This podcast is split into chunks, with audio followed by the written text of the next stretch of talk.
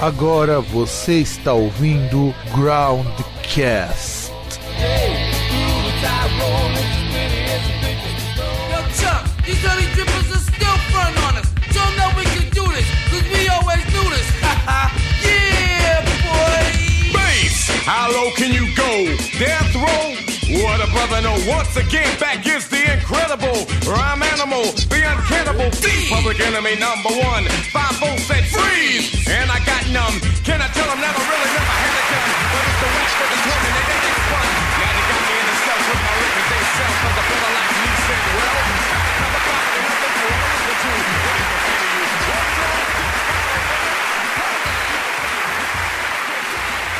Bom, rapaziada, cá estamos nós com a segunda parte dos discos de 1988 e agora ainda vamos com a parte boa, que agora os discos começam a ficar legais, né, não, César? Não, mas a parte antes estava boa. Agora, é que agora a gente vai chegar no filé mignon, né? Sim, agora sim, nós sim. Vamos, vamos botar a picanha passar, né? Exatamente, exatamente. E eu acho que a gente já pode começar falando do que pra mim é, é um dos discos mais legais e que foram cagados no século XXI, que é o Operation Mind Crime do Queensryche, lançado no dia 3 de maio de 1988. Que, que, a que- magnum opus do, com certeza. do Queensryche, né? É, e não só isso, o, esse disco Operation Mind Crime, ele é foda por muitas razões. Primeiro que ele é um álbum conceitual. É, eu ia falar justamente isso. E ele foi, inclusive, originalmente ele foi gravado numa uma máquina de fita Sony de 24 faixas. Então quer dizer, é o primeiro álbum do Queen's Rock também já formatado no formato digital, com a qualidade lá em cima. E você imagina que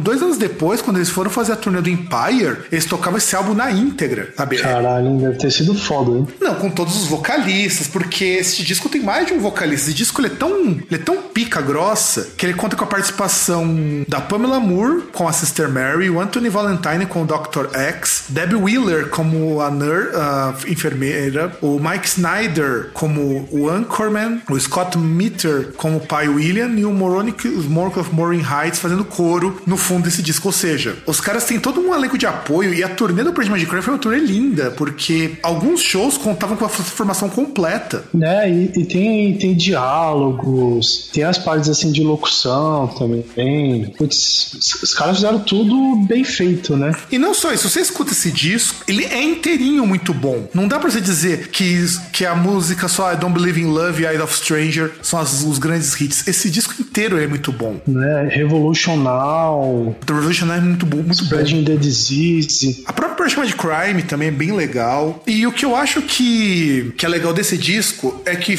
é o que fez muita banda chamar o Queensryche de uma banda de prog metal. Antes mesmo de existir o tal do prog metal, sabe? É, é muito foda isso, eu acho muito foda esse disco por uma série de razões. Primeiro porque eu lembro quando eu escutei pela primeira vez o Operation Mind Crime, eu lembro que eu escutei, eu tinha escutado No Believe in Love e já tinha achado essa música do caralho. E, e depois quando eu fui escutar o Empire, que é um disco que veio depois, eu achei o Empire tão meia boca, sabe? A, queda de qualidade assim, é tão grande do Operation Mind Crime pro Empire que você fica até assustado. E aí depois já vieram mudanças de formação e coisas do tipo, né? E sobretudo o Geoff Tate, que começou a ficar cada vez pior pra cantar. É, o Geoff Tate que parece que, sei lá, né? Ah, parece que quando ele ia. que ele acordava todas as manhãs que ele escovava o dente, ele pegava tipo.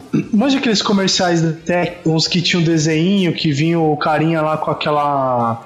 com aquela paradinha pra limpar os canos.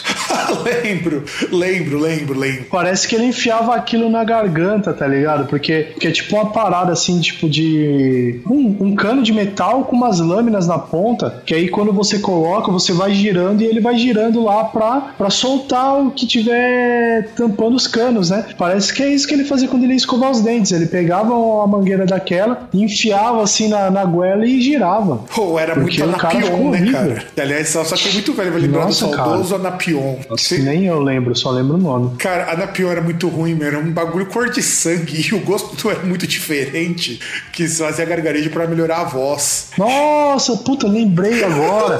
que era tipo um bagulho meio marrom, não era? Isso, meio marronzado, meio Não era um avermelhado, bagulho sabe? assim, meio marrom. Parecia É, sangue, E, o parecia pior é sangue. que, que você não podia deixar. Puta, pode crer. Ah, Aliás, sangue mais ou menos, né? Porque, como você falou, algumas vezes caía na pia, ficava marrom. E, puta, o pior é isso quando caía na roupa, né? Tipo, você, você ia fazer gargarejo antes de ir pra escola, camiseta branca, aí cai na camiseta. É, não sai Aquela manchona, mais. assim. Sai nunca mais. Né? Mano, e aquilo Ah, é, parecia tipo um, um- Parecia um mertiolate pra você usar na boca, né? Era o mertiolate de gargarejo, né, cara? O mertiolate oral. É. Que, Nossa, mano, é muito ruim aquilo. Quando você, fala, quando você falou do gosto. Cara, quando você falou do gosto, eu te juro, eu lembrei o gosto, cara. Cara, quem tem mais de 30 anos lembra do gosto dessa merda. E que era muito ruim, cara. Nossa, e, e sempre que você tava com uma garganta ruim, você fazia um gargarejo com aquilo e sua voz ficava pior. Eu sei qual que era a lógica de fazer gargarejo com a pior. Era ótimo pra inflamação de garganta, isso eu concordo, mas pra melhorar a voz. Cara, a, lógica você pega aí de, de meados da década de 90 pra trás, muitas coisas não tinham lógica nenhuma, cara. Sabe? Tipo, é, enxaguante bucal com álcool, tá ligado? Que ainda tem, Tipo, cara. negócio que é pro. Que é, é, é, tem alguns países que tem, no Brasil já eu acho que já não tem mais. Tem, opa. Mas você pega, tem? por exemplo. Tem? Tem. Inclusive ele é mais É, barato. Você, ah, pega aí também, por exemplo, coisas aí que era para as crianças tomarem, tipo tônico pra fortalecer, que também tinha álcool, xarope. Ah, cara, não podemos esquecer das famosas balinhas de conhaque. Ah, isso eu não lembro. O primeiro vício ninguém esquece. Aquelas bo- aqueles bombonzinhos recheados com conhaque que vendia num. que normalmente tava junto do cigarrinho de chocolate, sabe? Não, então, meu primeiro vício era não vício, que era o cigarrinho de chocolate. É, o meu primeiro era da bombonzinho de conhaque. Que ainda de vez em quando eu compro. Mas só pra lembrar a infância porque é muito ruim, cara. Aquilo é E eu acho que o Geoff Tate deve ter abusado muito disso. De bombom de conhaque e gargarejo com a Napion. É, eu acho que ele bebe, ele não gargareja, não. É, por isso que não vende mais, né? E- você pode ver que, cara, é foda, né? Porque a decadência completa, né? O cara ficou careca, ficou. Não ficou nem gordo, ele ficou inchado, né? Parece um baiacu, Exato. sabe? Exato. É muito estranho. Nem a voz foi pro saco. Nem style o cara tava, meu. Não é tipo o Blaze que ficou gordão, mas ficou um, um tiozão gordão style. É, é, então, porque é aqueles que não é igual aqueles caras que, tipo, você vê que, que fica barrigudo, né? Tipo, ele, ele ficou meio inchado, você vê a cabeça dele ficou meio redonda, sabe? Porque ele ficou careca, careca, inclusive. A cabeça parece uma bola. Exato. E, e eu acho que ele canta com uma bola na boca hoje, porque, mano, eu fui ver uma vez um vídeo dele cantando I Don't Believe in Love. Eu chorava de ruim, cara. Ele não consegue manter o fôlego pra cantar o refrão. Ele não consegue manter o fôlego, a, a afinação, os caras têm que baixar, tipo, acho que baixar mais de um tom, que é pra ele conseguir sonhar em alcançar as notas e ainda assim ele não consegue. Você vê que, tipo, ele mantém a, tudo muito flat, sabe? Ele mantém muito, muito médio assim, ele não sobe nota. É. Você percebe que ele tá muito castigado. É, e, e por isso que a gente vê o Perfect Crime 2, que é a continuação desse álbum maravilhoso, e ele é uma merda. Não, não, eles são coisas que não deveriam existir, né? E o Operation Mind Crime, cara, é. É, é- é- é tipo aquele aquela final de Copa do Mundo que tá acabando o jogo, tá nos acréscimos, o jogo tá empatado, o zagueiro ele vai lá pegar um rebote na área, ele cai e de repente quando vai ver ele faz um gol de bicicleta, cara. É, é aquela coisa que é, é uma é aquele momento de extrema felicidade, nunca mais. Exatamente. É tipo se o cara acordasse e descobriu que, tran- que deu uma foda com, com uma supermodelo. Não, é, é o cara conseguir pegar uma supermodelo, né? Ele vai lá, ele, ele chega naquela hora que ele vai, ele joga o chaveco. A- Aliás, em primeiro lugar, ele chega, a, a mulher não rejeita o cara, e ele vai, ele joga o chaveco, o chaveco cola, ele fala, vamos, ela, vamos, agora. Né, cara, É, é bem por aí. é aquele momento de extrema felicidade. Exatamente. E, E- aí, prossiga, vai, César. Eu ia falar alguma coisa, mas prossiga. Não, então eu só ia só pra finalizar, só pra falar que assim, não, não estamos dizendo que os músicos do Queensryche eram ruins, mas assim, o, o auge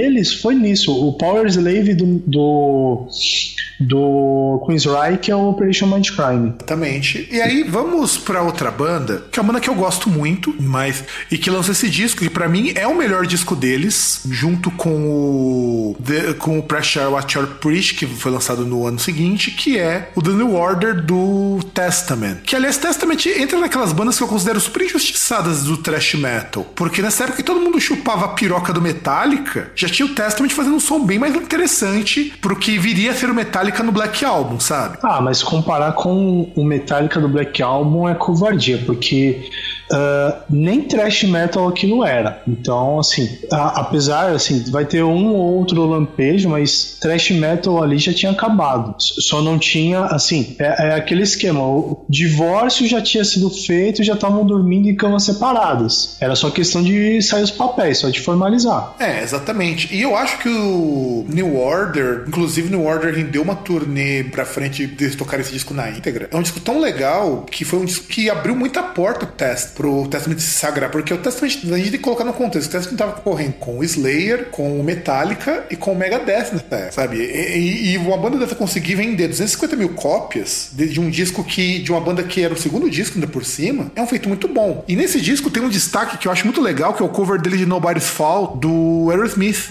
que eles decidiram colocar a música do, do Aerosmith quando eles estavam com um CD quase pronto e aconteceu que eles precisavam de 40 minutos para completar o disco. E o disco não dava batendo 40 minutos. Você fala, ah, quer saber? Vamos meter um cover aí. E, e ainda colocaram um cover de uma música de um disco totalmente su subestimado do Aerosmith, né? Que Sim. é o Rocks. Sim, mas é para você ver como que o Testament é uma banda muito à frente, até pra gente. Pô, os caras pegar uma música que ninguém dá um, uma foda e fazer um cover bem legal no Nobody's Fall. E isso só entrou porque eles precisavam completar o tempo do disco.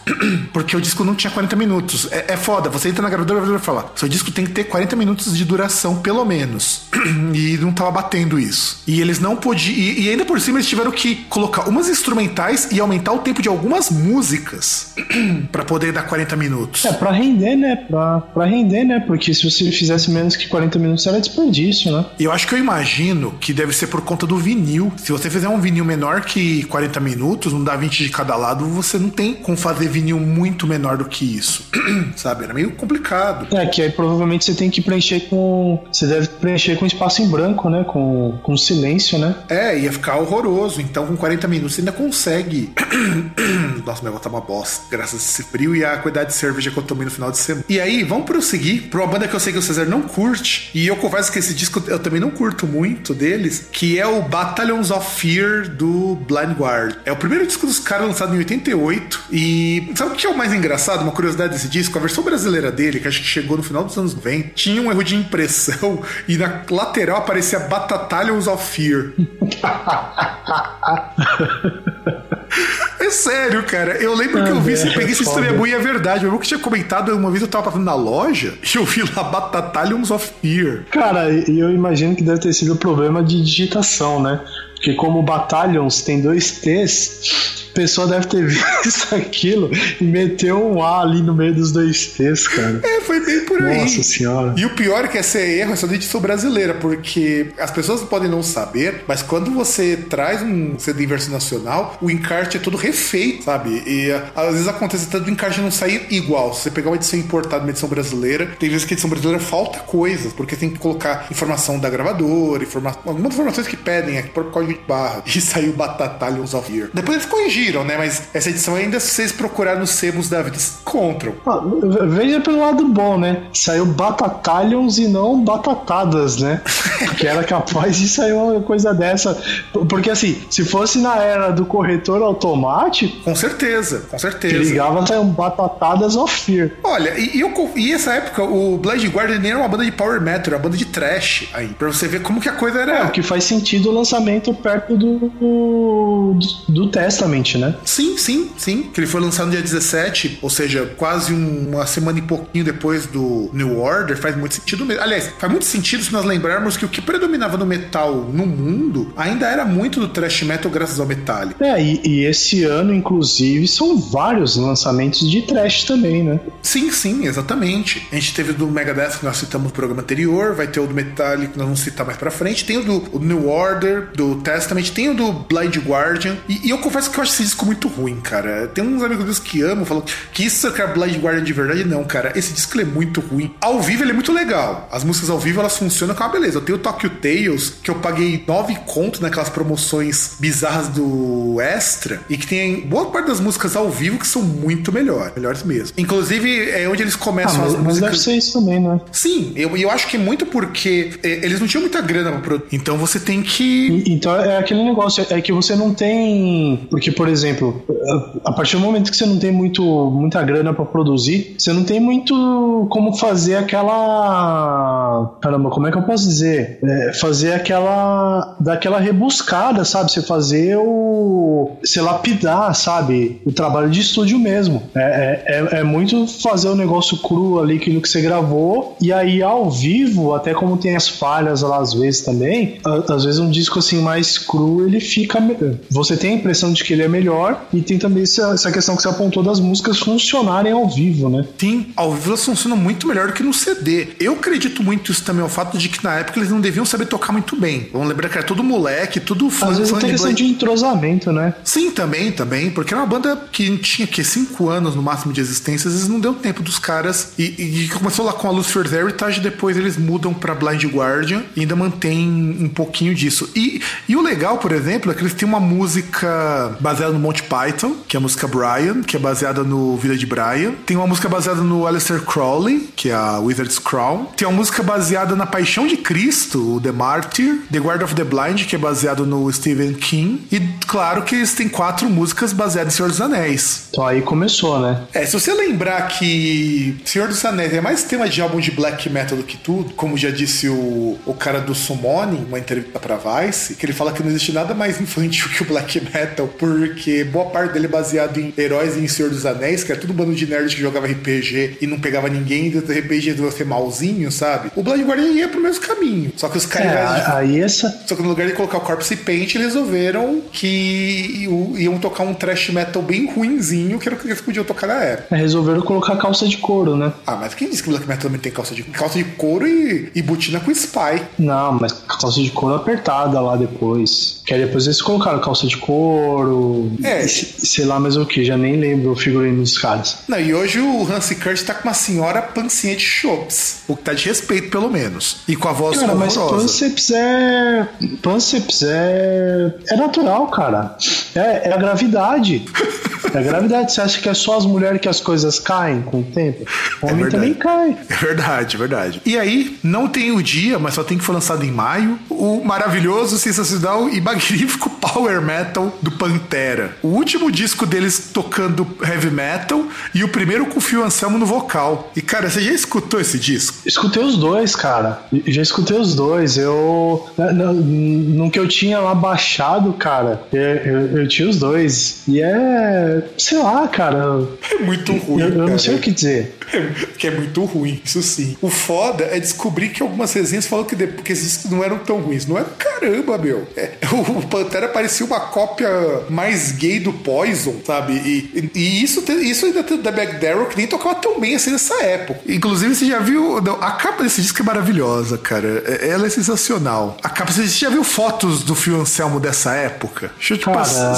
eu devo ter visto, que não. Deixa eu te colocar a capa só pra você relembrar dessa maravilhosidade. É, é que essa não é, é que essa não é a melhor capa dessa época, que tem melhores ou piores aí do seu ponto de vista Não, não, dessa mas- época. Sim, mas olhe bem essa foto, olha que delícia. Esses caras tudo vestido igual. igual os caras do Poison, só que, menos- só que tentando dizer mamãe eu não sou gay. Isso, isso é uma maravilha. É, mas o Phil Anselmo, se você olhar lá, o cabelo dele tá bagunçado, não é. Não é tipo tudo lisinho nem de poodle. Então tá. Não, cara, eu tenho que te mostrar. Mas os caras usavam pu- pulseira, pulseira dourada, bracelete assim dourado. Os caras usavam os bagulho bizonho. Não, cara. Tem uma foto dos caras aqui, meu. Mano, não, não. Eu, te- eu vou te mostrar essa foto em preto e branco, que é puro charme. Mano, é, é muito feio, cara, porque assim, é, eu não sei que vocês estão querendo parecer muito machão, fazendo umas boca que não condiz. Assim, é, é, muito feio, cara. Na época do, do Power Metal, o, o, o Darrell é o único que, que não mudou muito, sabe? Só ficou mais gordo. Deixa, deixa, deixa eu te passar aqui o endereço, cara. Mano, é muito bom, cara. Olha só, disse não é puro charme isso. Ah, aqui o Fion Anselmo já tá com mais cara de poodle. Apesar de ser é, de. Tipo, poodle bagunçado, mas parece. É, esse poodle não, parece aqueles cachorro. É, eu não vou saber qual é a raça, que tem uns aí que é tipo cachorro que, que o, o povo, sei lá, porque raspa o pelo assim do, do corpo, mas deixa na cabeça, e fica um estufo. Não, cara, vai, vai, vai, vai, olha bem o, o, o Dimebag Darrell no centro com essa cara de gordinho que sofria bullying. Ah, eu acho que não é só ele, cara. Eu acho que todo mundo, né? Acho que por isso que o Phil Sam virou um reaça do jeito que ele virou, porque ele sofria muito bullying quando era criança, porque o pessoal não aceitava que ele gostava de catar menina e menina, né? Verdade. Não, mano, você olha o Dimebag Darrell, você olha o Phil Anselmo, você olha o, o Vince, mano, é, é é, assim, é, é, é tudo um, um, um, charme tão decadente, com umas, umas caras assim de meio blasé, dizendo: olha, olha como nós, nós somos baixo pra caralho. Ah, cara, é, é, que todos os estilos, os caras queriam isso, né? Queriam ensinar, tipo, ó, eu sou macho pra caramba, hein? Sou machão. Desde o. Desde o heavy até black metal. Todos queriam, por mais que fosse algo que não se sustentasse nem. sei lá, em 10 minutos os caras já não conseguissem sustentar isso, né? E aí, prosseguindo, ainda estamos no mês de maio, tem o Psicoacústica do Ira, que é dado inclusive como um dos 100 maiores discos da música brasileira. E o Psicoacústica tem uma coisa muito legal. É um disco de rap rock feito pelo Ira. Na época que o Ira era uma banda que você podia levar a sério. Ah, cara, é que hoje o Ira não existe mais. depois de um tempo o Ira parou de existir, né? Que questão de poder levar a sério, né? É, deixou de existir e de vez em quando volta quando os caras precisam pagar uns boletos né? Não, voltar não volta, porque se o cara vai fazer show, não dá pra dizer que voltou.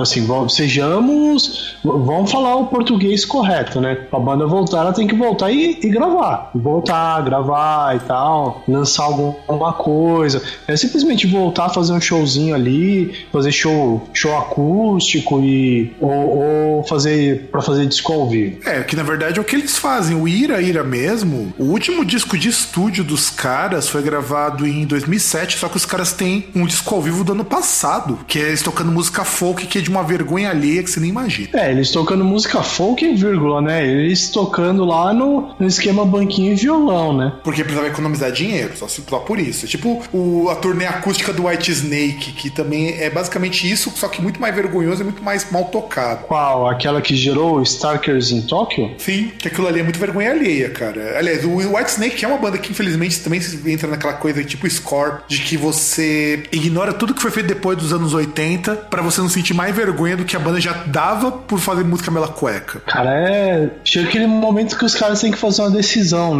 É ganhar dinheiro ou fazer música. Ca... Obviamente, acredito até que muitos, assim, de que estivessem nessa situação vão escolher ganhar dinheiro, né? Mas olha, esse disco do Ira é um disco muito bom, até porque é um disco influenciado muito pelo começo do hip hop americano, que era uma época que eles, que eles estavam escutando muito hip hop, principalmente o Edgar Scandur. O Edgar Scandur não, o Nazi. E, e o Nazi, ele estava escutando muito o Grandmaster Flash, o Run DMC, e começaram a tocar umas figurinhas com, com uh, o Taí DJ1, o Credo, o Código 13. E, e de repente, quando eles lançaram isso daí, eles lançaram esse disco psicoacústico, eles resolveram incorporar isso com rock, que aliás é irônico porque nos Estados Unidos estava tendo meio que um movimento disso nos anos 80, inclusive graças a um dos grupos que a gente vai citar mais pra frente, que é de juntar rock com rap, sobretudo para bandas que estavam meio em baixa. É só se lembrar do Walk This Way com o Aerosmith e o Run DMC, que não é deste ano, mas é dessa época, que foi o que fez o Aerosmith voltar ativa. É de parcerias que depois, né, como teve aquela do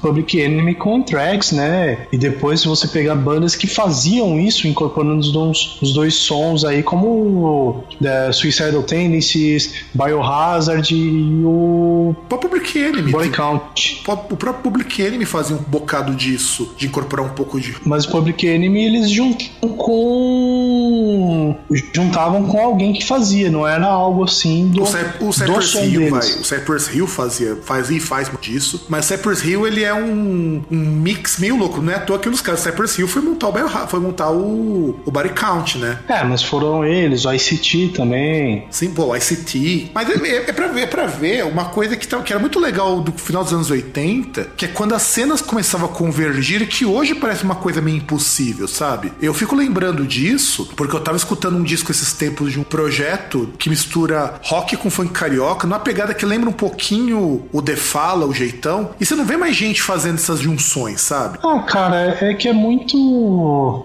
Tem a questão do rock aí, que basicamente rock, quando você pega a- a- até no, no underground, não todos, mas boa parte até que você pega no underground é um bando de, de playboyzinho bunda mole, sabe? Muito, um monte de classe média otário e que, e que vê outros estilos como, sei lá, é, parece briga de torcida, sabe? É Sim. um negócio idiota. Sim, concordo, concordo. E é nisso que eu vejo, por exemplo, como que esse final dos anos 80 até a metade dos anos 90, ele era muito profícuo nessa de trazer essas mesclas de estilo que a gente não vê hoje com mais frequência, nem com o pessoal mais novo. O pessoal mais velho eu até entendo que só queiram fazer a mesma coisa, mas você não vê mais uma coisa tipo Biohazard, mais tipo Cypress Hill mesmo, sabe? É, é tudo muito formatadinho, isso me incomoda um pouco. Ah, cara, mas se a gente for pegar Brasil, por exemplo, acho que vai depender também, às vezes, que a, a pessoa ela tenta ir por aquele caminho e vai, sabe? Que é- são coisas parece que é tipo caminho sem volta, sabe? O cara vai lá, ele se mete com samples, essas coisas, aí o cara ou vai pro, pra, pra, pra, pra estilos que tem um presente forte, sim, essa parte de, de música eletrônica e samples, seja um rap, seja música eletrônica mesmo, ou seja um funk da vida, ou o cara vai lá pegar a questão de um instrumento, e aí ele vai fazer rock, vai fazer MPB, sabe?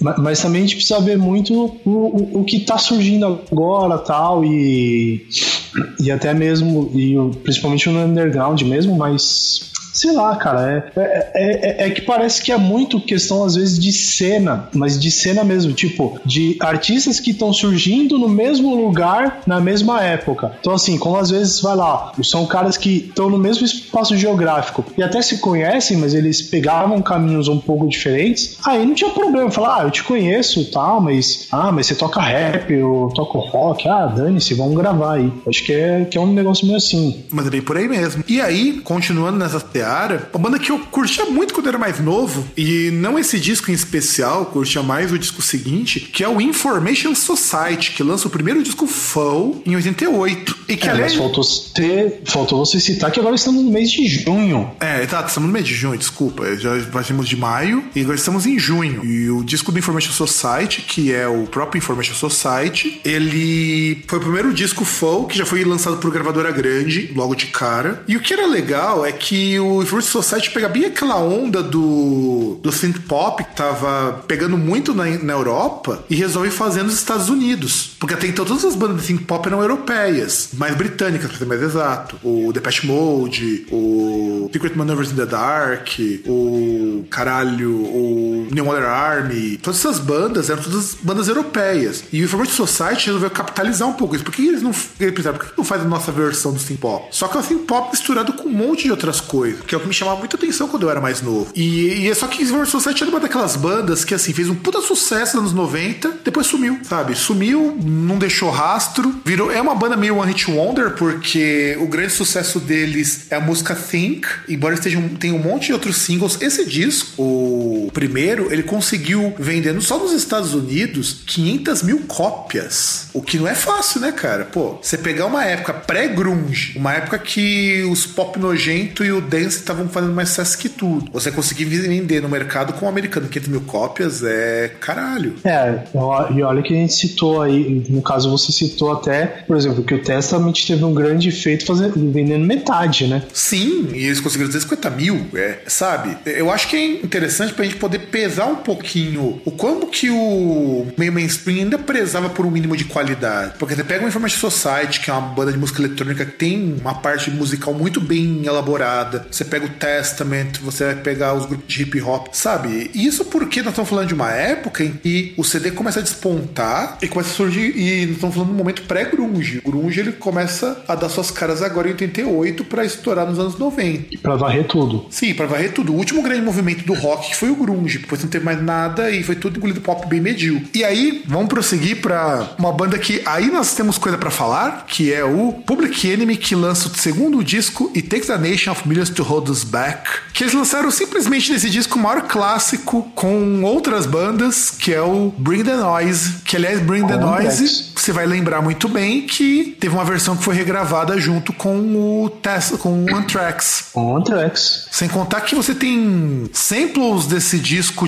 dessa música Bring the Noise usado pelo Prince, usado pelo Kanye West, pelo Ludacris, pro LL Cool J, pelo Linkin Park. Então quer dizer, porra, é é uma música foda. E um single com Anthrax, que foi lançado três anos depois. E que originalmente essa música é de 87, ela pertence a um filme e depois foi colocada nesse disco. E cara, esse disco é muito bom.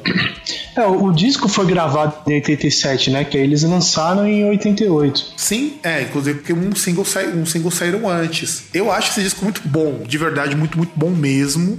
Por Bring the Não, e, e Noise. você, e, e você olha, quem era o produtor executivo do disco, né? Zé, né? Na época que o Rick Rubin fazia coisas boas. É, ah, bateu platina, né, cara? Sim, não. Esse disco do Anthrax do Public Enemy é sensacional. Ele conseguiu platina nos Estados Unidos, o que equivale a um milhão de cópias, e ouro no Reino Unido. Ele conseguiu o topo da Billboard dos Estados Unidos do, dos álbuns de música de negro, Black, que é do top R&B hip hop álbuns. Sabe, não é pra qualquer um. E, e esse disco ele é diferente do disco do que se produzir de hip hop, porque é, é primeiro que ele que o Public Enemy é uma das primeiras bandas de hip hop com viés político. Do contrário do que aconteceu no começo do hip hop, que era uma coisa mais do tipo, ah, vamos dançar, vamos cadê música pra esquecer dos problemas. O Public Enemy, inclusive por isso que eles têm esse nome, foi uma das primeiras bandas, junto com Cypress Hill, junto com o. Ah, caramba, esqueci o nome agora do pessoal, mas era o pessoal que tudo fazia essas coisas mais de protesto. Tudo que esse disco, o Chuck D, ele fala que é a versão dele do nacionalismo branco, no caso seria o nacionalismo negro, que é baseado naquelas teorias lá do pan-africanismo, de que devia empoderar os negros, devia é, combater os,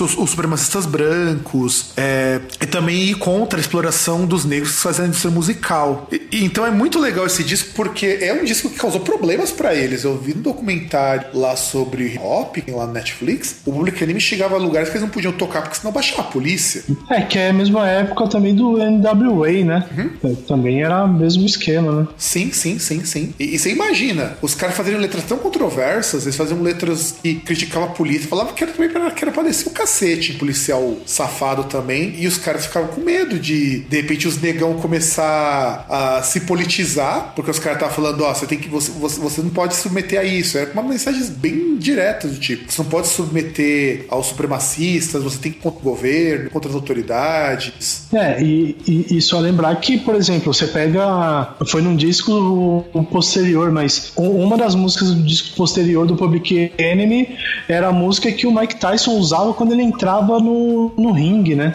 Quando ele tava no começo, assim, no auge da carreira. Pois é, cara. É pra você ver a importância que o grupo. E como esse disco ele conseguiu vender 500 mil cópias falando mal de, de branco. E que hoje os pró-Trump iam ficar ofendi- ofendidinhos se escutassem, sabe? E, e esse disco ele é muito bom. E o fato de que os caras eram tão corajosos ao ponto de depois de gravar com uma banda de metal. E também tinha o mesmo elemento político deles. O Anthrax sempre foi aquela banda também contestadora de governos de direita. É, vai ver que é por isso que entre o Big Four, assim, é a banda que tem menos sucesso, né? Sim. Ah, mas tem no sucesso também porque, em geral, os discos deles são bem.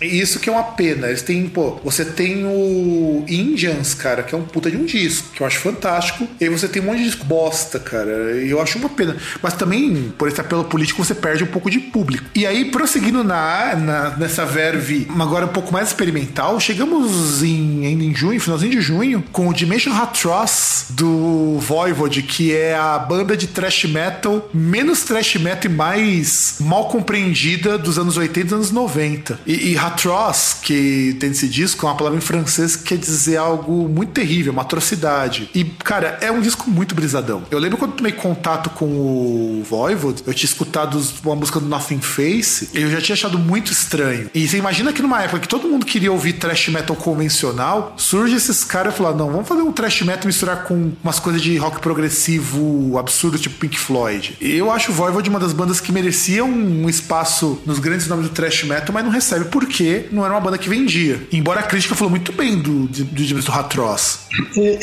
Esse é o problema, né, cara? Porque é, é, aquele momento que é feita aquela escolha: ou o cara vende, ou o cara faz algo mais autêntico, né? Que, que, que é o que vai acontecer aqui em julho, dia 5 de julho, com o lançamento de South of Heaven do Slayer. Meu irmão ele já fala que ele não gosta desse disco. Já vamos, vamos começar com polêmica aqui. Eu acho esse disco muito foda, South of Heaven. E é assim, é o último grande disco bom do Metallica. Do Metallica, no Slayer.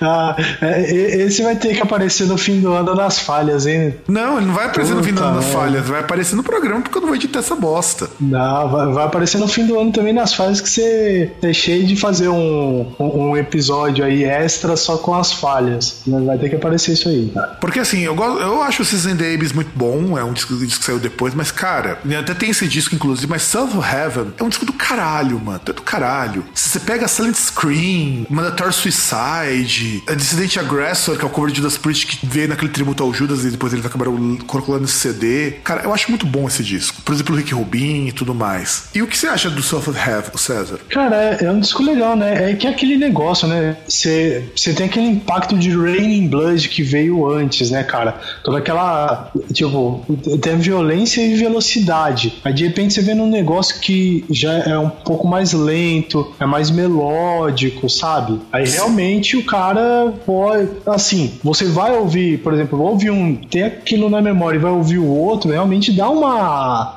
Sabe? Causa um impacto, assim, causa estranheza. E, e é engraçado isso do Ricky Rubin produzindo, né, cara? Que você olha que esse ano pra ele também foi um ano muito bom, né, cara? Essa, essa década, né? Essa metade de década aí, porque ele acho que os melhores trabalhos que ele teve parte estão nesse, nesses anos aí. Sim, com certeza, com certeza. E continuando em julho, o primeiro disco de uma das minhas bandas favoritas, que é o Carcass, o Rick of Putrefaction, dado também como um dos primeiros discos de gore grind. Primeiro que ele teve a capa que foi censurada, né? E, e foi censurada porque deixa eu te mostrar essa capa de se tem motivo para censurar a capa original de Rick of Putrefaction. Isso não é uma capa bonita, uma capa poética até. Poxa, uma obra de arte, parece um Salvador Dali. Pois é, cara, e, e foi o primeiro disco que eles resolveram, era o primeiro disco da história que resolveu abordar temáticas ligadas à, à área médica. Então, então as músicas são todas com títulos muito, muito bonitos, tipo Genital Grinder, é, Maggot Colony, Carbonized Eye Sockets, Friends and Defructation, Vomited Anal Tract e, e por aí vai. As músicas são todos, e, assim, e tudo música curtinha, tipo um minuto e pouquinho. Esse disco, a versão original, tem 22 músicas e o disco não tem nem meia hora. Tem meia hora, aliás. Tem 40 minutos com 22 músicas. Aí você tem uma versão que foi lançada depois que eu queria ter comprado, mas não pude comprar porque tava sem grana. Que vem um CD a mais, que vem a demo desse disco, que, que fica com 35 faixas, sabe? E é muito bom, cara. É muito bom esse disco, porque ele é muito sujo, ele é muito porcão. A capa que eu tenho não é essa, infelizmente, já é a capa censurada do Rick of Putrefaction, que essa capa deu BO pra ele deles. Quer ver? Deixa eu ver se eu consigo te mostrar a capa do meu disco do Rick of Putrefaction, que eu comprei usado ainda por si, o Rick of Putrefaction. Eu sei que o Julião lá do PQPcast curte pra caramba também Carcas, então fica, fica aqui também a, a minha a minha reminiscência de trazer um disco do Carcas, porque Carcas é muito bom. Vê se vai dar pra ver a imagem, porque essa bosta aqui, o link gigantesco do Amazon. Deus do céu. Bosta, cara. Senhora. Deixa eu pegar um. Que o Amazon é um pau, um pau no rabo, e quando eu pego só o link pra não ter que subir a imagem porque é mais rápido, agora vai dar pra ver. Essa é a imagem do meu disco. Inclusive, esse disco do Napalm Death, depois não, do Up Faction, ele é, base, ele é muito inspirado pelo Napalm Death, que é a primeira banda de, de grind. Inclusive, sabe como foi feita essa capa Ah, do. capa.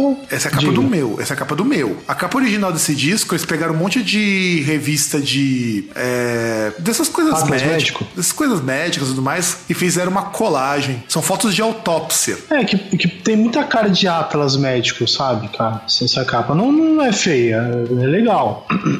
Mas já não é mais a mesma coisa, né, cara? Eu já acho que aí é uma pisada no tomate meio feia. Ah, sim, né? Mas. Depois, pra colocar censurada, tinha que manter essa original, cara. E aí, chegamos em agosto, e acho que agosto. eu vou dar as honras de você falar sobre esse disco, É Just For All do Metallica, que eu sei que é o álbum que você guarda no seu coraçãozinho peludo. Vou te dar as honras de você falar do disco. Você vai e fala qual que é o disco. Não, eu falar Nossa, do, que... não, eu falar do disco, Puta, não, fa- não honra, falar que o honra de- disco. Pô, não- tanta honra não posso nem anunciar qual que é a porcaria do disco. Ah, se foder. É, bom, o Fábio já falou aí, já acabou com toda a graça, né? Esse mês de agosto aí, o mês do desgosto, começa com aquele que é o, o perdedor do Grammy, Injustice for All do Metallica, né? Que disco do Metallica com capa branca, né? Um disco de trash com capa branca, algo meio estranho, que tem aquela, aquela simbólica imagem, né, da justiça lá, com, com moedas caindo, com notas, tal, toda aquela conotação de que a justiça é comprada, né? E eu já comentei algumas vezes nesse podcast que, assim, por mais que eu seja um, um aspirante que nunca será um guitarrista, pensando simplesmente em guitarra é o melhor disco da história do Metallica. E eu ouso dizer que nunca eles vão fazer um disco na parte da guitarra melhor que esse. É, guitarra aqui é o, é o, é o abre-alas, é o carro-chefe, sabe? Incrível você ver o que que o, o, o que que o Kirk Hammett pode fazer quando ele esquece de ligar o wah É, isso é verdade. E a, e a parte de bateria também tá muito mais interessante até do que do próprio Master. É só você pegar. é, é muito entrosamento, né, cara? Sim, sim. Embora eu ainda goste muito mais do Master of Puppets, eu acho Injustice for All um disco que ele, ele é muito diferente do que o Metallica vinha fazendo, só que sem sair do thrash metal. Você pega pela própria Call of Cthulhu. Não, Call of Cthulhu ainda é antes, é no, no Hide the Lightning. Ah, tá, não. É que eu, eu sei que tem uma instrumental aí. que Eu sempre, eu sempre confundo as instrumentais de que disco é, de qual disco que Tem é. a- na verdade, é a To Live is to Die, que é meio que tributo ao Cliff Burton. Ainda tem uma, tem uma parte também cantada e tal, mas aí já eu, eu não lembro o que que. de onde é retirado esse texto, essa parte cantada. E também é o último disco do Metallica que você tem músicas mais longas, como a própria Injustice for All, que tem quase 10 minutos. Blackness também, grande pra caramba. Porque depois no, no Metallica, que é o disco de 91, as músicas começam a reduzir bastante. E a pegada é outra. Eu gosto muito da F Beholder, acho que é uma música muito legal. E é claro que é já clichêzona One, porque é baseada no filme Johnny Has a Gun, ou que no Brasil Johnny Vai à Guerra. É, Johnny Goragan, né? Agora Gun. Que aliás é um filmão bem família. Se você tiver com a sua família, a sua namorada, coloque pra assistir Johnny Goragan. E, e também e pode ver que esse disco eles conseguem até é, colocar uma música sobre ambientalismo e que não é bunda mole, né? Que é a Blacknet, que é a que começa o. que abre o disco, né? Aliás, chega a ser engraçado falar de ambientalismo e o James Hetfield ser um grande apoiador da caça esportiva. Ah, o James e o Kirk, né? Sim, pra você ver como, a- como Metallica não faz o menor sentido. né? E, e boatos que na lua de mel, se eu não me engano, do James, o James foi caçar viados com o Kirk durante a lua de mel. Entenda isso como vocês quiserem, tá? Entenda como quiser. Aqui a gente só passa a informação. A interpretação cabe ao ouvinte. Exatamente, foi saiu pra catar viado, então, não é? Nós estamos trabalhando com fatos. E também só um último ponto, se eu me engano, esse foi o último disco com a produção do Fleming Rasmussen, que foi o cara que colaborou com o- os, as melhores, ah, os melhores momentos do Metallica, inclusive com Master of Puppets. Sim, sim, com certeza. Que, se eu não me engano, acho que foi no estúdio dele, inclusive, que eles gravaram. Uhum, foi sim. Bom, esse aqui nós vamos citar bem brevemente que a gente tem um programa dedicado a esse disco, Halloween lança a segunda parte do Keepers. Parte 2. Então, exatamente, é a parte 2 do Keepers, Keepers Seven Keys Part 2. E, e assim, Ah, que cortou aqui o final, então. Keepers é um disco que nós dedicamos um programa inteiro pra falar dos dois Keepers, sabe? A gente falou do Keepers of Seven Keys Parte 1 e Parte 2 no discos clássicos, porque originalmente foi concebido para ser um disco duplo e a gravadora falou que queria, então acabou sendo a parte 2 no- um ano depois da parte 1. E se vocês quiserem saber, escutem o, di- o Groundcast Clássicos, Keepers of the Seven Keys, porque lá a gente faz uma análise bem detalhada dos dois discos. Eu só posso dizer que é, é o ápice do Halloween fase Michael Kiske. É só isso. Tem a Anaut, cara. É, exato. Tem All Out e isso já vale o disco inteiro e, e não tem só essa música de boa. A gente tem que lembrar disso. Não, não, não, não. Isso, isso aí, com certeza. É, é que, assim, é, eu, eu quero simplesmente dar um argumento, assim, que é matador, entendeu? Que não tem como. Que você não tenha. Que, inclusive, tem um dos videoclipes mais toscos da história, né? Que aí fica mostrando as imagens e tal, os caras lá meio que num. Acho que na Grécia, não sei, num lugar assim que meio deserto, meio. E, não. o, e o Kiske num restaurante tomar- quando- falando da All Out abrindo a boca. Né, então, e, e justamente tomadas da câmera entrando na boca dele, né? É, nossa, tem nada a ver com nada. Quando, quando o clipe realmente não tinha nada a ver com nada. Mas quer um outro bom argumento pra esse disco? Eagle Fly Free. É, Eu acho que a gente já tem dois bons argumentos aí, né? Que é 10 entre 10 bandas de power metal brasileiras já fizeram cover de Eagle Fly Free. E, e- e o terceiro argumento que é Dr. Stein. Nossa, realmente, que, que depois. É, é- é que assim, é, depois que eles fizeram aquele disco lá, o Unarmed, que eles regravaram, é que assim, a, o, o choque em relação ao que eles fizeram no, na regravação, sabe, me, me faz preferir aquela versão. Ma- Mas Dr. Stein, a, a versão. A versão original também é muito boa. É que Dr. Stein, se você ouve o Darius cantando, você ignora que existe a do Kiske. É só isso. Ah, mas não é só isso, né, cara? Porque você pega na versão do Unarmed, tem, tem saxofone, sabe? Tem. É, é totalmente diferente, cara. Mas eu falo isso porque tem uma versão ao vivo de Dr. Stein com o Vaikat, Vaikat não, com o Darius cantando. Cara, é magnífica. E, e só por isso já já dispensa muito do- das viúvas do Michael Kiske que por muito tempo xingava o Darius. E o Darius é muito bom. O Darius canta, leva bem as músicas dos dois Keepers sem fazer feio. É, é, é um desses caras aí que entraram pra substituir o vocalista e que foi um caso de sucesso, né? Tanto que se você for ver, Andy Darius é, tem mais tempo de Halloween do que o Kiske. Sim. Bem mais tempo e bem mais, e bem mais, pro- e bem mais volume aí produzido. E bem mais música interessante, porque no Kiss que o pessoal lembra de I Want Out. Se pegar do Darius, a gente consegue lembrar um monte de música legal. Master of the Rings, que é muito boa. Soul Survivor. É, só, de discos, né? Você pega, ele gravou Master of, of the Rings, o Time of the Oath também, se não me engano, ele gravou. Sim, sim. Que é o disco que foi gravado antes do baterista, do primeiro baterista se matar. Foda. Antes de entrar Gravou o o Better. Than- Better Than, Than Raw também. Que é um puto de um disco, eu tenho Também ele é um aqui, grande inclusive. disco. O Dark Ride, que é um disco maravilhoso. Depois do Dark Ride a gente ignora, mas tudo bem. Há um legado a se respeitar e os shows Halloween são, normalmente tocam esses, esses discos, então tá valendo. É, então, e, e agora a gente falou que a gente não ia falar muito, né, dessa banda. Acho que a gente pode passar pra próxima, né? Sim, e a gente tem aqui então o senhor Danzig, o Glenn Danzig, após a saída barra chutada do Misfits, lançando o primeiro disco. Rasguei minha camisa agora, tô, tô sem camisa agora. tá, tá, com aquelas Que te- tá- tá com aquelas tetinhas caídas igual a dele? Não, co- co- como o Dan, o Danzig, tô exibindo aqui orgulhoso meu pânceps. Com, com aquele- com aquela barriga depilada, né? Não, depilado não, tem uns pelos aqui porque eu não raspo. Porque. Só, que não, não- só, só que não tem um, um grande volume em uma área só. Então são alguns poucos pelos em várias áreas. Embora eu acho que o Lucifuge é muito mais interessante, esse disco já tem o grande clássico Mother. Não, justamente, cara. É, é por isso. É, é tirar a camisa que é naquele videoclipe de Modern, né? Não, todo, não. todo preto, assim, todo escuro. Da época que o Danzig ainda, tinha- ainda era musculoso Justamente. e não parecia um tiozão do churrasco. Churrasco. Ah, mas não tem problema em parecer tiozão de churrasco. O problema dele é que ele tá ficando careca, né? E isso fica meio complicado. E ele uma vez se ofereceu pra interpretar o Wolverine em 95, porque quando ele era baixinho Oh. e, e musculoso, o pessoal falava que ele parecia muito com o Wolverine. É, só o cabelo que não dava certo. Ah, mas era aquela fase que ele tava de cabelo curto já. Tá, mas, mas eu, eu posso fazer uma pergunta pra você?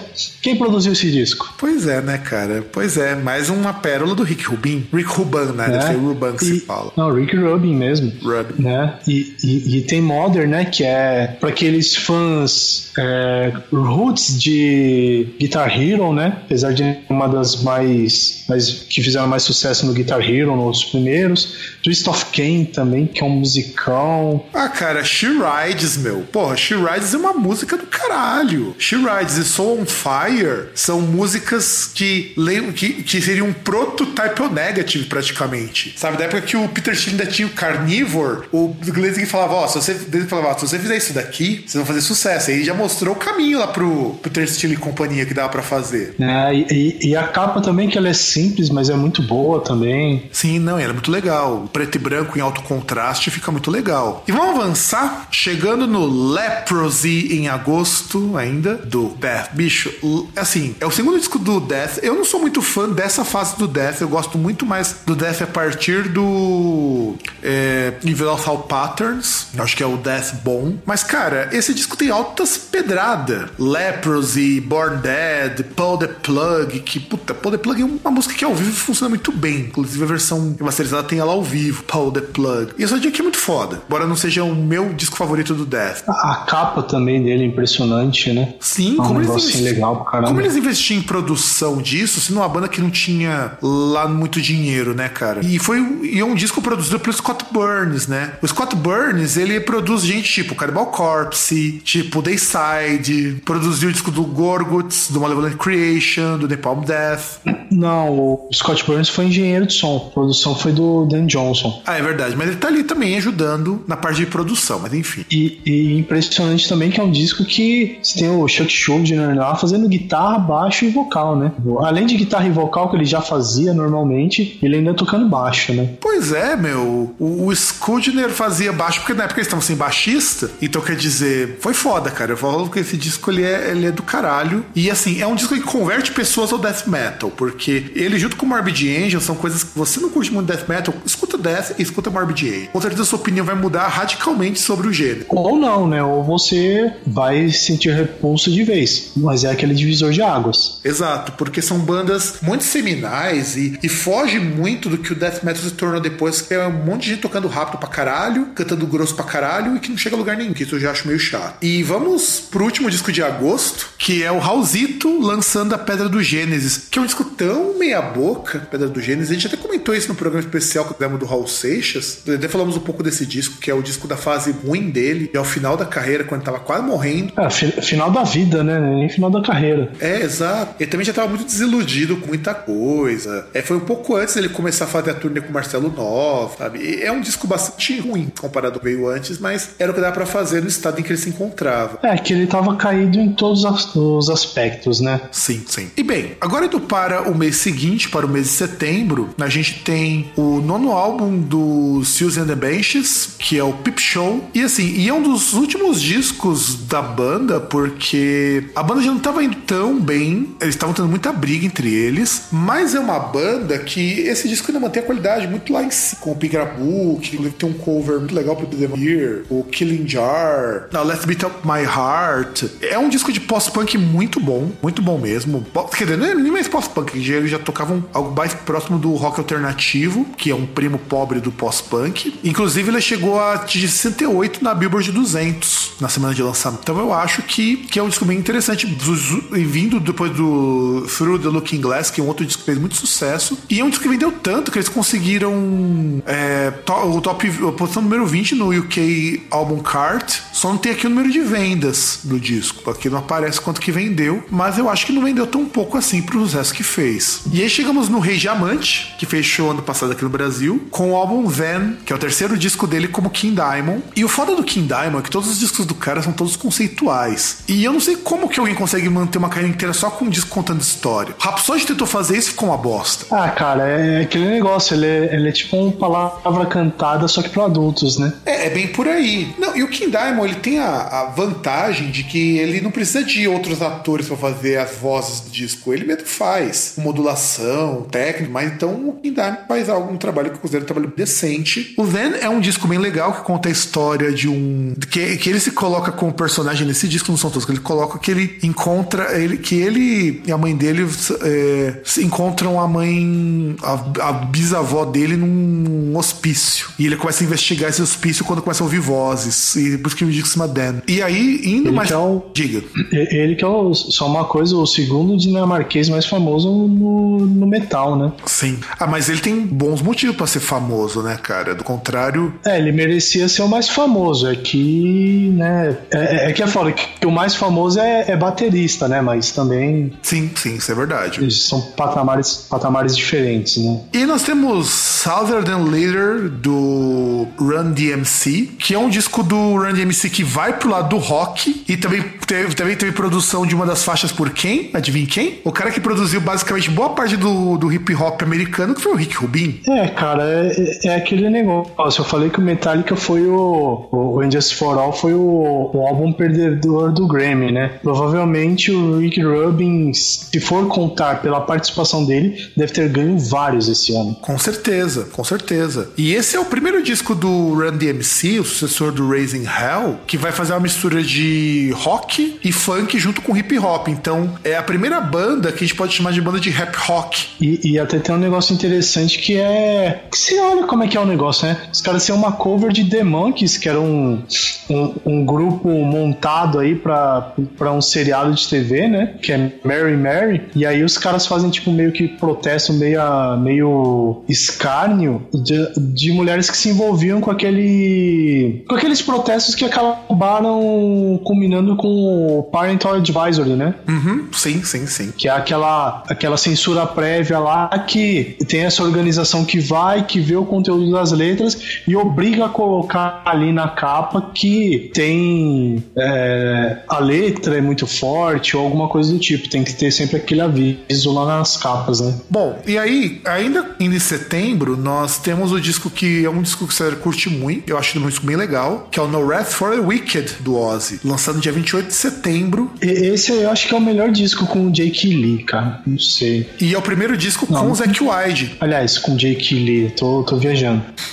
É o primeiro disco com o Zack Wide tocando guitarra e que se tornou guitarrista do Ozzy durante muito tempo. É, é um disco também que conta com a participação do Geezer Butler durante a turnê, porque o Bob Desley ele gravou o disco, depois ele caiu fora da banda, ou melhor dizendo, caiu, não fora com ele, e aí ele teve que chamar alguém pra substituir no baixo, chamou o Geezer Butler. E o Geezer Butler falou: ok, Black Sabbath não tava lá essas coisas nessa época mesmo, né? É, né? Fazer um por fora, né? Um freelance. E eu acho esse disco bem legal porque tem a música mais galhofa que existe do, do Ozzy, que é a Miracle Man. Vídeo também. Nossa, o cara, Miracle Eu gosto muito de Crazy Babies, mesmo sendo uma música que eu acho ela bem ruimzinha. Não, Crazy Babies é o ponto baixo desse disco, viu? E eu gosto dessa música, eu sei que ela é bem ruim comparada com as outras do disco, por exemplo, a Fire in the Sky é uma música muito boa, a música Demon Alcohol, mas o grande, o grande charme desse disco é Miracle Man. Inclusive, a música Miracle Man, ele é, foi a música utilizada pelo Jimmy Lee Stewart, Swagart. Que é tipo um, um Malafaia, sabe, lá dos Estados Unidos, e que falava que era do diabo, que que isso que não sei o que e tudo mais. Só que como o destino é uma coisa muito irônica, no mesmo ano descobriram que o cara tava envolvendo envolvido com prostituição. É, né, cara? Quando não tem como, né? O cara, pra ele ser tão assim, tão reacionário, tão fervoroso aí, tem culpa no cartório, né? Aí em seguida temos o The Nephilim, o segundo disco do Fields of Nephilim, que pra mim é o meu favorito deles, por causa da música Moonchild, que tem nesse disco. E pra mim é a melhor banda de gothic rock dos anos 80, porque era a primeira banda que misturava gothic rock com metal porque o Carl McCoy é fã de Motorhead. Tanto que tem a música The Watchmen, que é uma música do Motorhead mais sombria, o jeitão. E aí, pra banda que eu sei que você ama de paixão, César, Bon Jovi lançando New Jersey. Comente alguma coisa sobre seu amor pelo, pelo Bon Jovi. Cara, assim, depois de fazer babaca, de odiar e tal, eu falo assim, não tenho nada contra nem a favor. Tem música do Bon Jovi que eu gosto? Até tem, cara. Você já foi o babaca do violão Tem que tocou música- Bon Jovi em alguma festa? Nunca. Isso não. É- Essa vergonha eu não dou pros meus pais. Mas tocar Legião já deu, né? Também não, cara. Não, tocar em festa assim, nunca toquei nada, não. Tenho noção. Bom, isso é bom, bom, minha bom rapaz. Assim, eu não posso falar muito do Bon Jovi começo dos anos 80, porque eu acho que o Bon Jovi dos anos 80 é uma coisa muito melhor do que o John Bon Jovi dos anos 90, que é o cara que é praticamente um sertanejo com guitarra pesada. E, e eu, particularmente, se você pega a Bad Medicine e a I'll Be There For You, cara, são dois clássicos tão clássicos que qualquer rádio rock toca essas merdas. Toca, a- a- apesar que eu prefiro Born to Be My Baby. Sim, ela é muito melhor, melhor, mas também é tem muitos clássicos. I'll Be There For You, que eu acho uma música muito piegas. I'll be there for.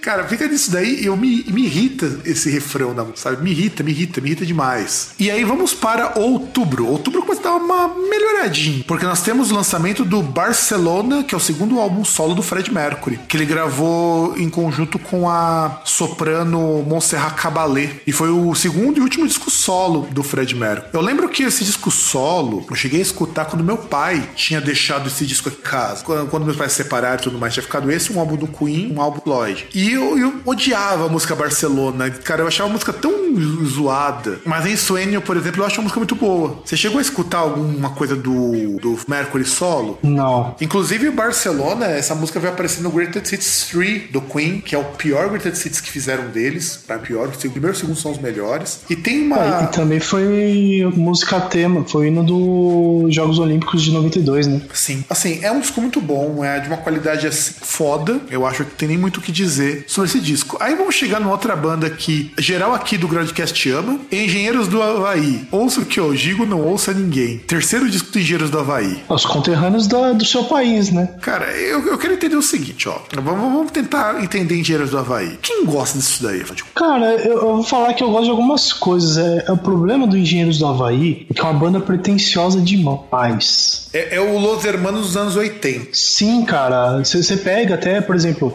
eu tenho revista de guitarra aí até que eu ganhei de, de professor, assim, que, que dava aula de guitarra, que é a revista de cifra.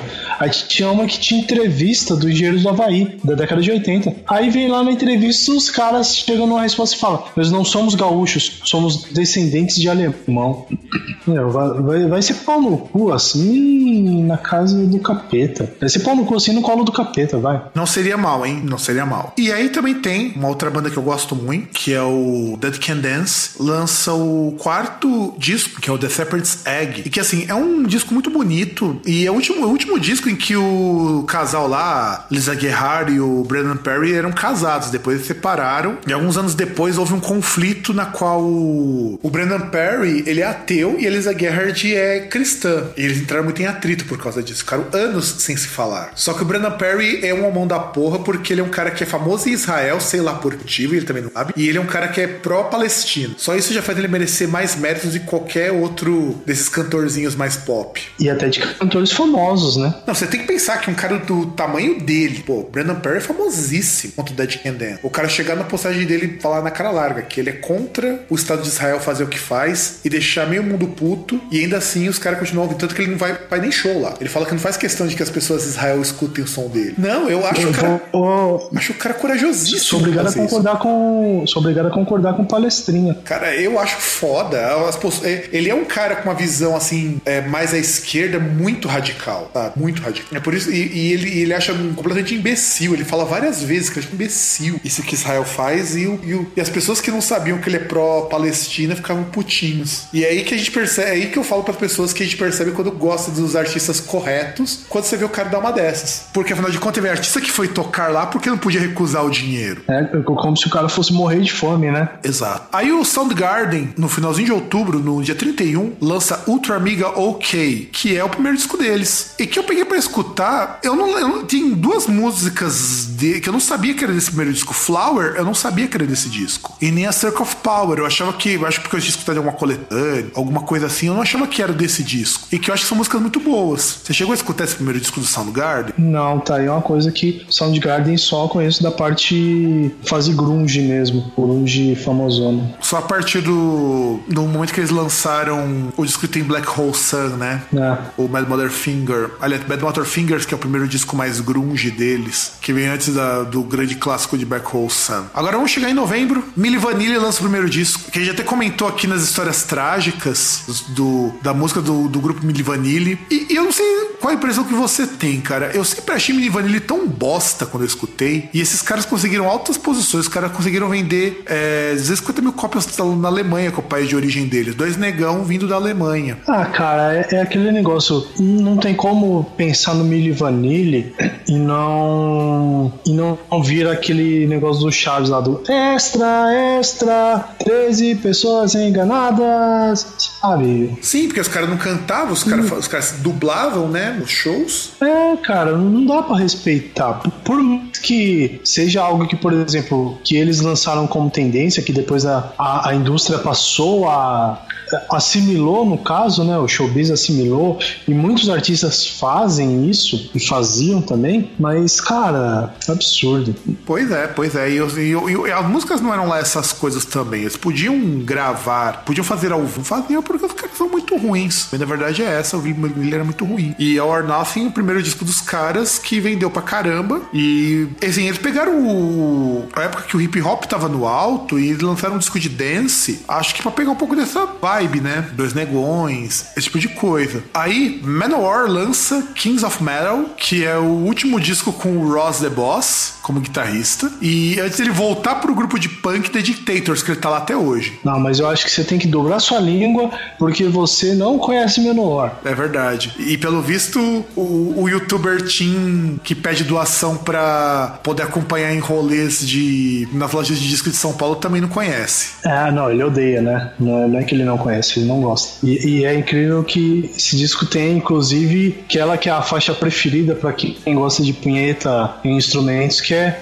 o Sting of the Bumblebee, né? Sim, sim. Single the Bumblebee, porque é, que é a música do, do Kor- Korsakov, que já foi adaptada pelo Dream Theater, por uma série de músicos, é a música de punheteiro. Isso. Ah, mas tem Kings of Metal, que é Wheels of, sensacional. Wheels of Fire, cara, que, que é a música farofada pra caramba, é muito legal. Hey and Kill. Que- É, é, é, então, que a minha favorita é Hero and Kill. É, é- é aquela que eu imagino assim, que ao vivo devia ser muito legal de ouvir e cantar, cara. Você tem. Você tem.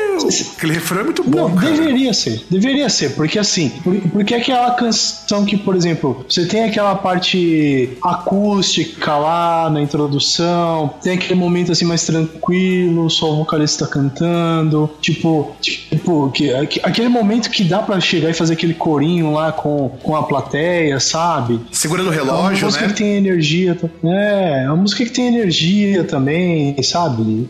É, é- é que eu acho que o problema do Manowar, como do Engenheiros do Havaí, é pretensão. Sim, com certeza. Junto disso daí surge uma primeira banda forte do movimento shoegaze, que é o My Bloody Valentine, que lança o Isn't Anything. E o engraçado do Slow Die, do, do My Bloody Valentine, é que assim, era um disco que o pessoal resolveu fazer com todo o ruído, socar trocentos efeitos pra detonar o timbre de guitarra. E o show dos caras é tão alto por conta disso que você ganha um protetor auricular pra poder acompanhar o show e não machucar seus ouvidos. Porque sim, você pode ficar surdo num show do My Bloody Valentine. E depois o Manowar que quis, quer se vangloriar de ter feito o show mais alto. É, Rio, né? Manowar, The Who e Mas- outras bandas aí. Mas nenhum show você ganha protetor auricular porque você pode ficar surdo no meio do show. E aí, no finalzinho de novembro, último disco de novembro, nós temos Ancient Dreams, do Candlemas, que é o terceiro disco deles. E, cara, é um disco muito bom, Sister do Nightfall. Aliás, Nightfall, Ancient Dreams, Tales of Creation são três discos do Candlemas que são muito foda. Não sei o quanto você gosta, o quanto você curte de Candlemas, mas eu acho do caralho esse disco. Eu conheço pouco da banda, não,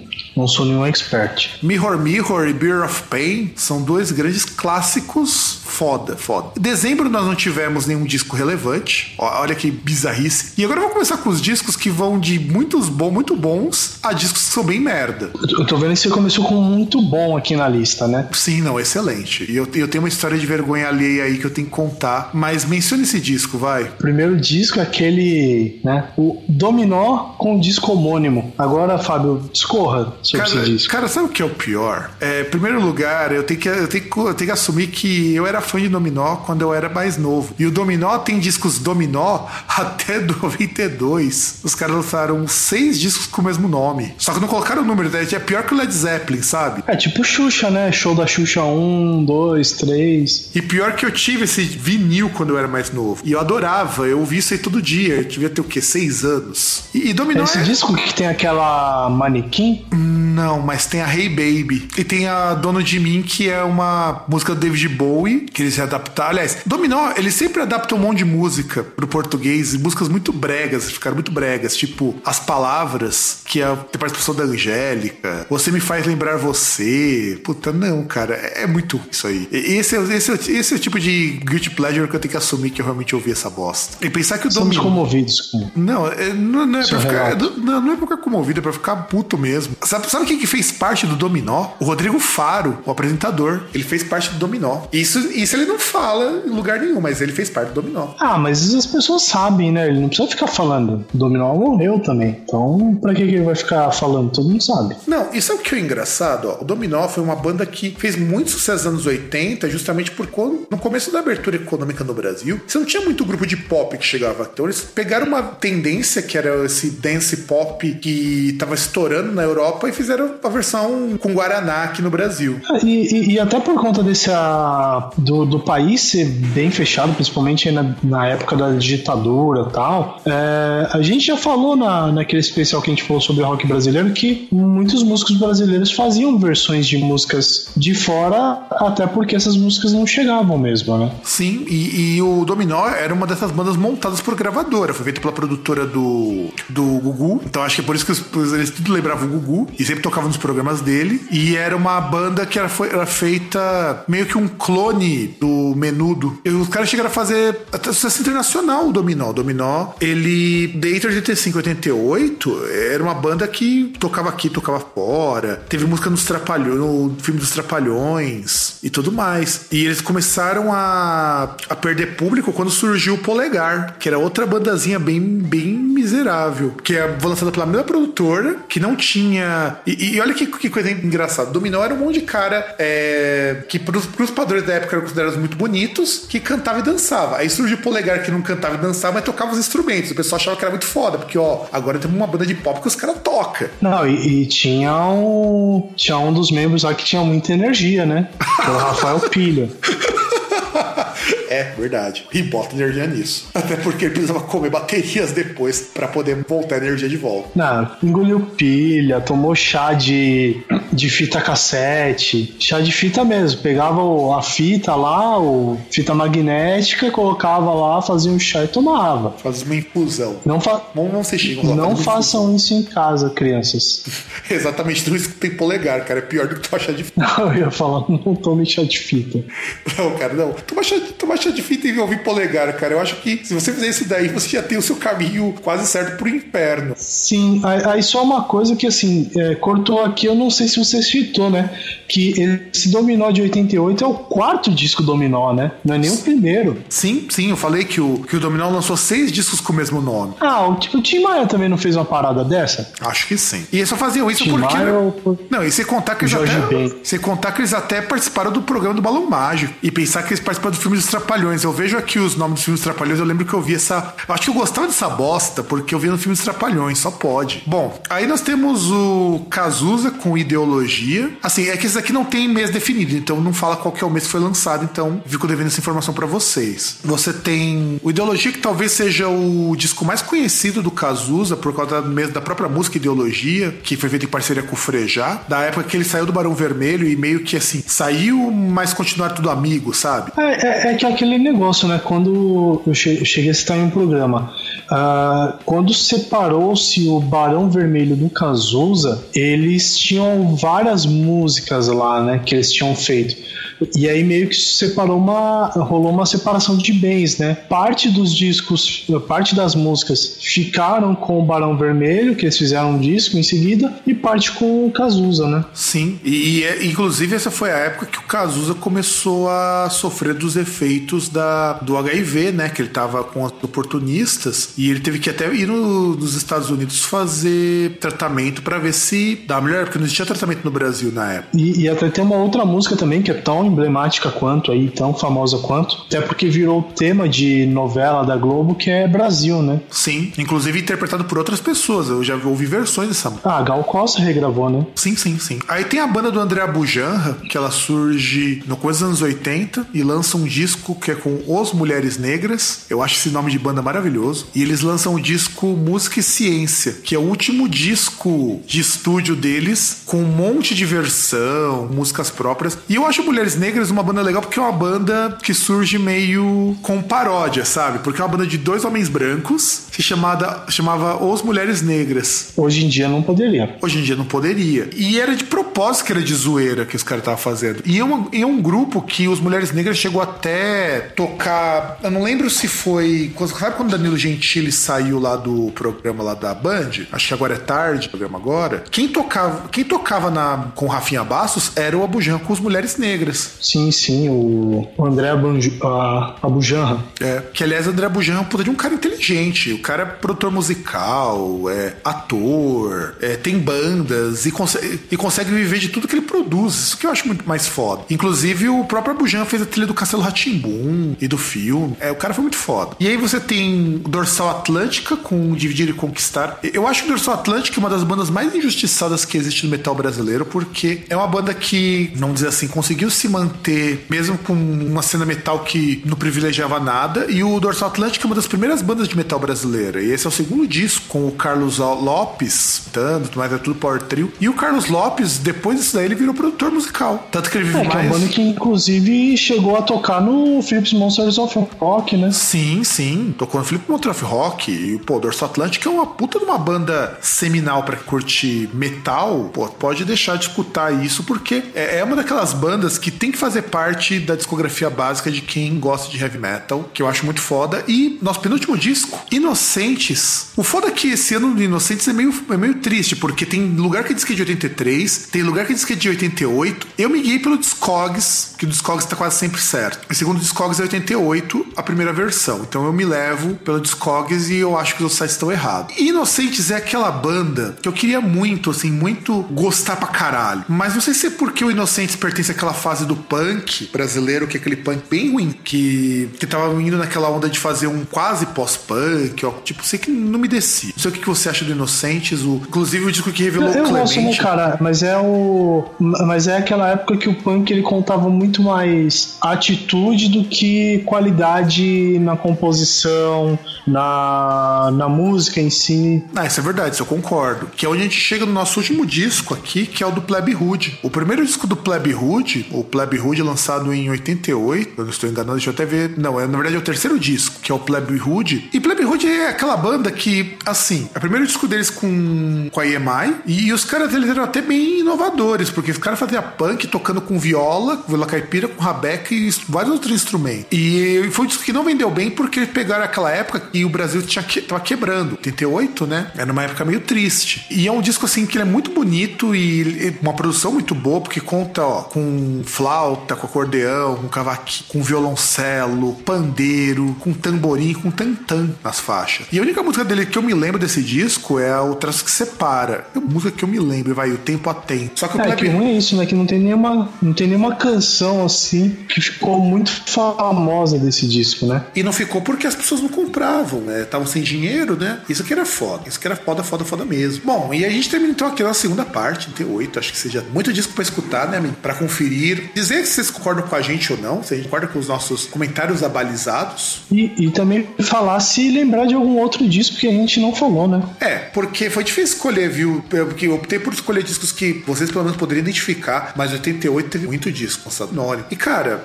é, se a pessoa quiser nos achar, o que ela pode fazer? Ah, se quiser nos achar, dá uma olhada no Facebook do Groundcast, manda um e-mail aí para contato@groundcast.com.br. Você pode acessar groundcast.com.br.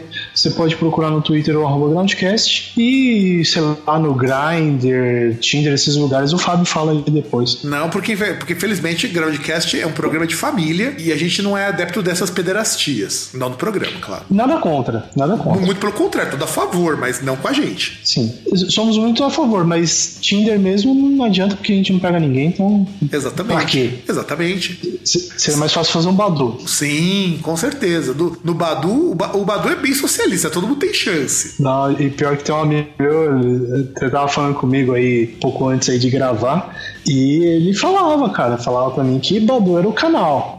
Ó, fica a dica aí. Natal tá se aproximando, vai vir aquela coisa de perguntar das namoradinhas. Vai no Badu que é sucesso. Nós, o César já tem um exemplo de case de sucesso aí. Então tem um amigo aí que falou que é, é, é o lugar. Mesmo, e, e o incrível é que dizem que você pode nunca ter entrado no Badu. Se você entrar lá, você vai ver que tem perfil seu. Isso é verdade, isso é verdade. Bom, e é isso aí, galera. Um grande abraço pra todo mundo e nos vemos na semana que vem.